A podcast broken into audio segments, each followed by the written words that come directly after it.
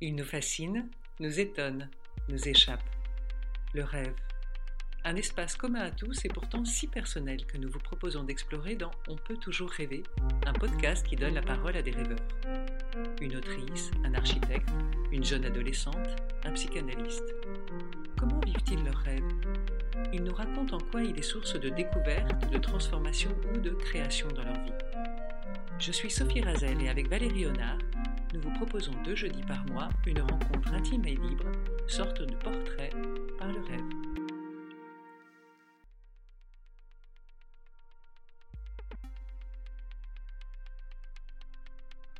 Claude Mollard est le vice-directeur de l'Institut du monde arabe.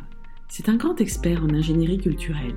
Il a mis en place auprès de Jack Lang les politiques des musées et des arts plastiques en France depuis de nombreuses années. Il a à son actif la réalisation de grands projets et de nombreux ouvrages. Mais Claude est aussi écrivain et photographe plasticien. Il photographie notamment des origines, c'est-à-dire qu'il débusque les traits d'un visage dans le monde végétal ou minéral. Il travaille en ce moment parmi tant d'autres choses, car il a toujours mille idées et projets en cours, sur un projet dans les grottes de Lascaux et une exposition avec Jean-Luc Parent. Je connais Claude depuis 2008. Il a écrit plusieurs textes sur mon travail et nous avons fait ensemble une exposition à Rome qui s'intitulait Contaminazioni nous nous sommes contaminés. On ne parlait pas encore de pandémie. Lui par ses photos, moi par ma peinture. Cela a créé un lien artistique mais aussi d'amitié entre nous. Pendant le confinement, Claude, à qui je parlais du podcast, me disait combien il rêvait de plus en plus en cette période. C'est pourquoi je suis allée le voir à la sortie du troisième confinement chez lui à Paris. Bonjour Claude. Bonjour. merci de me recevoir chez toi et de, de prêter à ce jeu euh, sur les rêves, ce portrait par les rêves. Donc on a l'habitude de, poser comme première question de savoir si tu as rêvé cette nuit. Oui, mais je me souviens pas. Tu te souviens pas, mais tu rêves beaucoup? Ça dépend. Ça m'arrive, oui, ça m'arrive. Et comme euh, depuis quelque temps je m'intéresse à mes rêves, alors je, je les note tout de suite euh, au moment où ils se produisent, au moment du réveil. Sur ton téléphone Sur mon téléphone, oui. Tu les enregistres ou tu les notes? Je les note. Et après, tu les réécris? Non, pas vraiment. Qu'est-ce que tu en fais alors? Je les collectionne. Jusqu'à présent, je ne peux pas dire que je les utilise, sauf des rêves obsessionnels qui peuvent se, se faire jour. Euh, Par exemple? Mon rêve principal, c'est la descente dans la cave pendant le bombardement de Chambéry euh, en 1944. Parce que j'ai trois ans, même un peu moins, et euh, c'est sûr que cette descente avec les bougies, les sirènes qui euh, sifflent dans le lointain, ça laisse une impression énorme.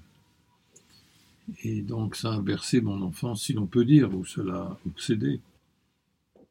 Donc c'est un souvenir récurrent, mais dont tu rêves, que tu as, dont tu as rêvé ensuite. Oui, mais c'est drôle parce que je rêve ensuite de, de lieux dans lesquels euh, je cherche un abri. Alors c'est classique, hein, c'est le ventre maternel, c'est tout ce qu'on peut imaginer, bien sûr. Donc c'est la grotte. J'ai toujours été obsédé par les grottes ou par les fondations. Les souterrains les souterrains, j'ai beaucoup euh, recherché les souterrains des châteaux dans mon enfance. Dans, ces rêves qui reviennent, c'est toujours au fond la, la quête de savoir qu'est-ce qu'il y a derrière, derrière le noir, derrière l'obscurité, au plus loin d'obscurité. C'est une chambre noire qui se révèle. Camera oscura, oui. Euh, et d'ailleurs, euh, une de mes découvertes euh, dans, mes photos de Lascaux, c'est que celui que j'appelle le grand protecteur, euh, c'est un personnage que je photographie à l'envers. Donc à l'endroit on ne voit rien et en retournant la photo on voit quelque chose. On voit ce personnage euh, assez, assez, imposant qui donne son sens à un site qui lui-même s'appelle l'abside remplie de, de graffiti plutôt de gravures, de gravures d'animaux, de gravures euh, indéchiffrables encore. 1000 gravures recensées sur un ensemble de 10 mètres carrés. Donc c'est assez considérable. Et donc euh, le rêve, c'est une mise en abîme inversée en quelque sorte.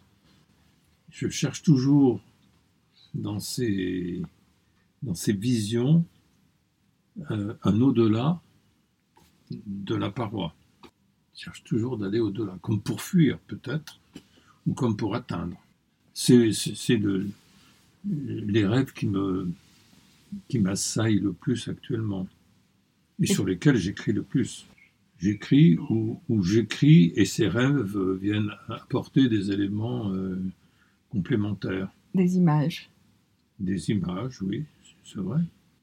Par exemple, euh, ce matin, je me suis réveillé et j'ai pensé à mon dernier texte, Les figures d'abîme.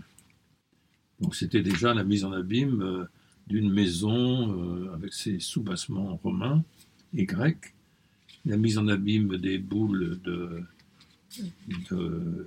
Jean-Luc Parent, artiste, et la mise en abîme de la grotte, les figures de la grotte de Lascaux.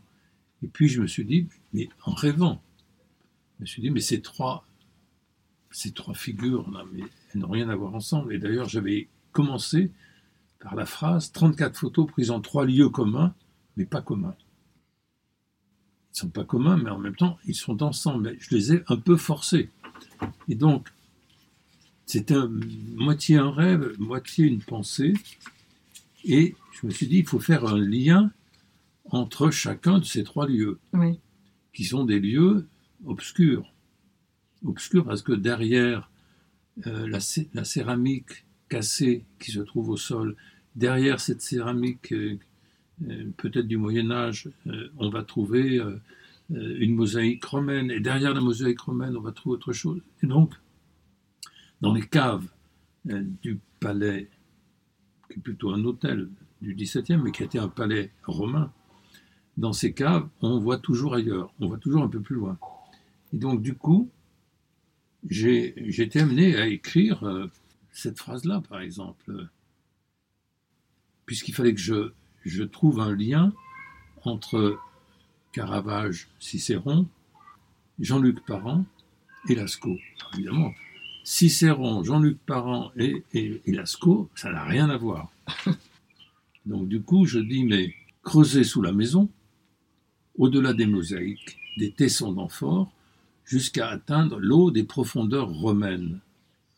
Rejointe d'autres origines en abîme, traverser Mare Nostrum, face à Rome, Carthage, Terreo, réunis sous l'impérieux imperium, imperium. Pour apprendre à pétrir de la main comme un sculpteur, comme Jean-Luc Parent, qui est de Tunis, donc de Carthage sculpter de l'arrondi aux paumes de la main, vivre avec des bulles de terre, avec des yeux de terre, avec des têtes de terre, et mettre les boules à la mer. Tant va la cruche à l'eau qu'à la fin elle se casse, tant va l'amphore à l'eau, abîme ultramarin. Et je passe à Jean-Luc Maran, le parent, en partant de la maison. Donc là, j'étais déjà content parce que j'avais fait une première liaison. Et puis alors, j'ai trouvé en même temps, en tapant sur euh, mon iPhone une deuxième liaison, mais alors c'est encore plus compliqué. Comment faire une liaison entre Jean-Luc Parent et Lascaux? Au-delà de l'eau sous la terre creusée, traverser la nappe phréatique, explorer les champs flégréens, d'où sortent les humeurs de chlore du centre de la Terre, du Vésuve voisin, rechercher les origines de l'abîme sous la Terre, toujours plus loin, en quête d'au-delà, d'un au-delà de l'eau, explorer les profondeurs de la Terre creusée par l'eau ruisselante en spéléologue préhistorique, pas seulement creusée par l'eau, par, par l'homme, par l'eau elle-même. Suivre son chemin des origines au-delà de l'eau, au-delà de la terre, dans la terre durcie par le feu, devenue la roche, comme les boules de terre de parents durcies au feu. Oser s'imposer dans les profondeurs de la roche, comme les origines dans les boules de parents, durci au feu et cassé par la vie, osé poser sa main rouge d'oxyde de fer sur la paroi comme déjà Néandertal, la marquer comme ferait le roi des profondeurs paléolithiques, se surprendre empereur de l'abîme, avoir osé Lascaux au-delà de l'abîme. Et je passe à Lascaux. Donc ça, c'est le résultat d'un rêve à demi réveillé euh, ce matin même, qui m'a permis de terminer ce texte sur lequel je revenais depuis plusieurs jours et j'envoyais à mon futur éditeur euh, chaque jour un texte en disant cette fois-ci j'ai fini. et puis je n'avais jamais fini et je savais pas pourquoi parce que j'avais pas trouvé le lien entre ces obsessions des profondeurs de la maison, des, de l'ensemble de boules cassées et d'amphores, et puis de, de Lascaux. Et là, donc, du coup, ça devient euh, quelque chose qui donne du lien à cette obsession des profondeurs. Alors du coup, cette écriture, elle est, elle est un petit peu comme une écriture automatique. Oui, ben oui par exemple, il y, a, des mots qui euh, parfois viennent comme ça euh, en quête d'au-delà, d'un au-delà de l'eau. Oui, c'est pour ça que je te, pose la question, parce Bien que sûr, ça m'a mais j'adore ça, donc je joue avec les mots. Oui. disons, je décrypte mes, mes pensées euh, qui sortent du rêve et je les. Parfois, je n'en fais rien, mais là, ce matin, j'en ai fait quelque chose de très positif. C'est-à-dire que c'est ce en quoi mes rêves euh, euh, deviennent une substance euh, de mes propres écritures et de mes propres pensées. Ouais, c'est comme un, un, humus sur lequel viennent germer tes, tes mots du matin. Oui. On peut dire ça. Oui. Et alors, dans le texte, tu mentionnes tes origines. Donc, j'aimerais bien qu'on en parle un petit peu. Euh, ce sont des, photos que tu prends, qui sont des figures que tu trouves dans les arbres, mmh. dans la nature, mais aussi euh, dans les grottes de Lascaux. Et donc, je voulais savoir si s'ils ont un lien avec les rêves et si et s'ils rêvaient eux-mêmes tes origines. Non, je ne pense pas qu'ils rêvent parce que ils n'existent que par mon regard. Après, c'est vrai qu'ils euh, m'échappent deviennent, deviennent, des figures à part entière. Oui, c'est vrai. Est-ce que, est que tu en rêves de tes origines? Ça m'arrive, oui. Sous quelle forme? Ça m'arrive. Euh, il y en a une, un jour, elle se trouve dans, le, dans la chambre au-dessus du lit, il faut dire. Hein. C'est celle de la petite princesse de Nova Vissos. Elle, elle a, eu tout faux dans sa vie. Donc, je me souviens d'un vers où elle se plaignait, d'un rêve où elle se plaignait. Pourquoi? Parce qu'elle était chez Krachberg sur un tronc de palmier et j'avais photographié donc ce très beau visage, un peu d'art nègre. Et de l'autre côté, il y avait un autre visage d'un autre personnage et j'avais écrit une histoire euh, sur ce couple de deux êtres, parce que j'avais donc considéré que c'était un couple, qui était nourri de la même sève. L'un était à l'est, l'autre était à l'ouest, et qui ne s'étaient jamais vus puisqu'ils étaient dos à dos, collés dos à dos. Donc un couple euh, collé dos à dos, nourri de la même sève, euh, ils se parlaient.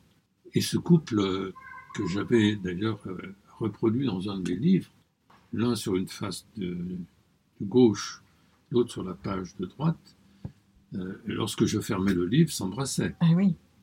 Donc ce couple-là est un couple heureux depuis que je les ai euh, photographiés euh, pour la vie. Et puis l'année suivante, je viens parce que je voulais faire de meilleures photos encore, de meilleures lumières. Et puis je cherche et je ne trouve plus le palmier. Le palmier avait été coupé. Donc ils étaient morts.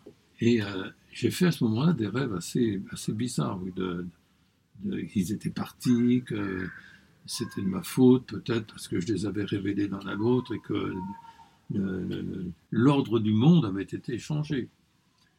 Et donc, euh, cette histoire-là, elle revient. Ben, disons, je rêve de mes origines quand j'ai bâti une histoire autour d'eux. Par exemple, la, petite euh, euh, momie du Machu Picchu. C'est une racine sur le chemin. Et là, je me prends les pieds, tout juste si je ne me casse pas la figure et je photographie, parce qu'une momie, par définition, c'est mort, Et donc, cette momie, elle, était partie. mais elle était tombée sur le chemin, et là, bon, elle était du coup restée sur le chemin. Donc, je l'ai libérée d'une certaine manière, en la photographiant. Et donc, j'ai eu ce rêve terrible un jour, c'est que les trois photos sont sur ce format triptyque que j'ai vendu. Mais euh, il manquait un des éléments, donc euh, elle ne pouvait plus vivre. C'était donc je cherchais, je cherchais dans l'obscurité à, retrouver la partie centrale de son corps. Donc voilà, c'est des, des, des, rencontres. Oui, je vis avec eux, c'est vrai. Mais, mais je ne fais pas de cauchemar. Je n'ai pas fait de cauchemar d'origine. Donc c'est plutôt des... Et c'est pas non plus euh, très répété, hein, c'est occasionnel. Donc c'est les, les, les, photos et, et l'écriture qui donnent lieu à des rêves supplémentaires qui vont perpétuer et, et, prolonger les histoires que tu as écrites. Oui, c'est plutôt ça qui nourrit mes. Bon, parce que c'est ça qui me nourrit euh, tout court. D'ailleurs, c'est rigolo parce que tu, tu dis ça nourrit mes vers, ça nourrit tes rêves. Mes rêves, oui. Les vers et rêves, c'est c'est une, euh, une, inversion. Oui. C'est vrai que de plus en plus, je mets en relation euh, la photo, l'image et l'écriture. Donc à tel point que dans le dernier texte, je, je fais, je propose même de, de composer euh, les photos en fonction de, de l'écriture des titres que je leur donne, qui sont des vers, qui sont des rêves aussi, mais son jeu de rêve. En vers. En vers. Et contre tout. Pendant le, pendant le confinement, on s'est appelé au téléphone et tu me disais que tu avais plus rêvé pendant le confinement. C'est vrai? Oui. Oui, parce que bon, on tourne ici dans un monde. Euh, euh, moi, j'ai besoin de sortir et de voyager beaucoup. J'ai imaginé de couvrir une, une, double voie qui fait trop de bruit, où là euh, doivent être présentées les 120 000 œuvres du Centre Pompidou. Et euh, donc, euh, ça permet de rêver sur un paysage, il y a un petit lac, il y a une ville, un opéra, l'opéra de Massy. Comment aller de, de ce lieu-là jusqu'à l'espace culturel de ces réserves, si, si il a lieu. Euh, bon, c'est un, voyage. Donc je voyage beaucoup, et coincé pendant le confinement, donc on voyage dans les rêves. Hein. Je pense que c'est, comme ça que ça se produit. Souvent les rêves, pour moi, sont des rêves de bataille. Je me souviens d'un rêve euh, quand j'étais euh, directeur général du CNDP et que j'étais en, prise avec les syndicats qui voulaient me séquestrer euh, j'avais fait le rêve suivant. j'étais euh, sur un blindé, sur la tourelle du blindé, face aux ennemis, et pour me défendre, je brandissais un couteau au pinel. et avec ça, je ne pouvais couper que le brouillard. Et impossible d'atteindre qui que ce soit. Et pourtant, j'étais sur mon char d'assaut. Donc ça, je me souviendrai toujours de ce rêve. C'est un, rêve incroyable. Donc j'ai des rêves comme ça qui sont souvent une manière d'expulser des tensions que je peux connaître euh, dans, ma vie euh, professionnelle ou, autre. Actuellement, je rêve pas mal de... Parce que je travaille sur Mars, hein, de créer le sol de la planète Mars sur le parvis de Lima. Et donc, euh, je vais beaucoup à Toulouse, à la Cité de l'Espace, voir comment on peut euh, travailler sur Mars, euh, donner à voir Mars, à sentir, etc. Donc, me prennent des, des, des, rêves de, voyage sur Mars. En fait, pour se souvenir de ces rêves, il faut n'avoir rien d'autre à faire. Donc, il faut se dire le soir, ça m'arrive, hein, le soir avant de s'endormir, dire ben, si j'ai un rêve, je vais le noter. Donc je prépare un crayon et un petit bloc-notes, et euh, si le rêve arrive, je l'attrape et j'écris quatre mots et je me rendors. un jour je ferai ça, mais le jour où je serai à la retraite, je, commencerai à noter mes rêves. Et, Puis il y en a déjà qui sont présents. Oui, oui, bien sûr. Mais, euh, je le ferai méthodiquement, jour après jour, en quelque sorte, pour tenir une sorte de, de, somme des rêves qui arrivent pour analyser. Pour moi qui n'ai jamais vu un psychanalyste qui ne supporte pas le moins de psy, qui fait ma psychanalyse par moi-même, je ferai peut-être ce travail un jour. Et donc il te servira à quoi? À collectionner encore? Non, oui, à collectionner, mais surtout à, à écrire. Est-ce que tu crois que les hommes des grottes de Lascaux, ils, peignaient, ils dessinaient leurs rêves? Alors, je vais te dire mon interprétation euh, à laquelle je, suis abouti, je, suis, je suis arrivé après euh, un an de travail. J'ai lu une trentaine d'ouvrages, j'ai rencontré les plus grands euh, préhistoriens. Les hommes de Lascaux pas euh, peint ce, monument de perfection sans avoir reçu une commande. Il y a quelqu'un qui leur a dit vous allez faire ça, vous allez créer cet ensemble. Donc il y a eu une commande. Et ce qui est frappant, c'est que dans cette commande, il n'y a pas de visage humain. Il n'y a que des visages d'animaux.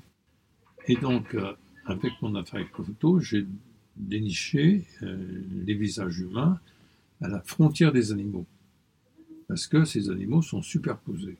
C'est bizarre qu'ils soient superposés.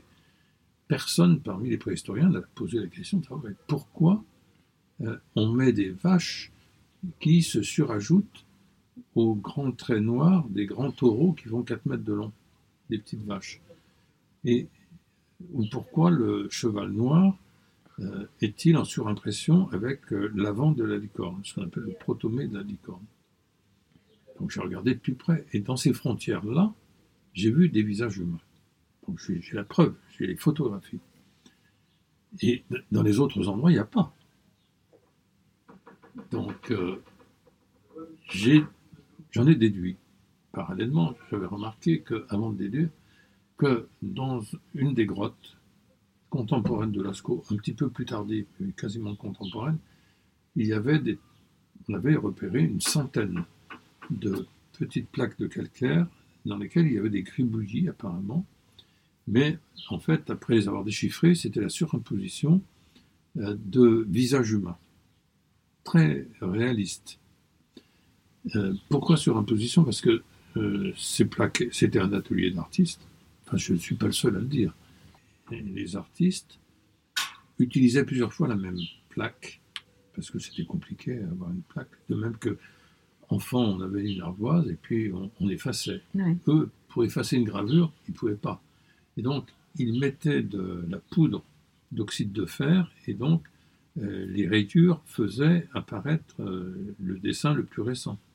Après, ils gommaient plus ou moins, si bien qu'après une dizaine d'usages, on ne pouvait plus reconnaître quoi que ce soit.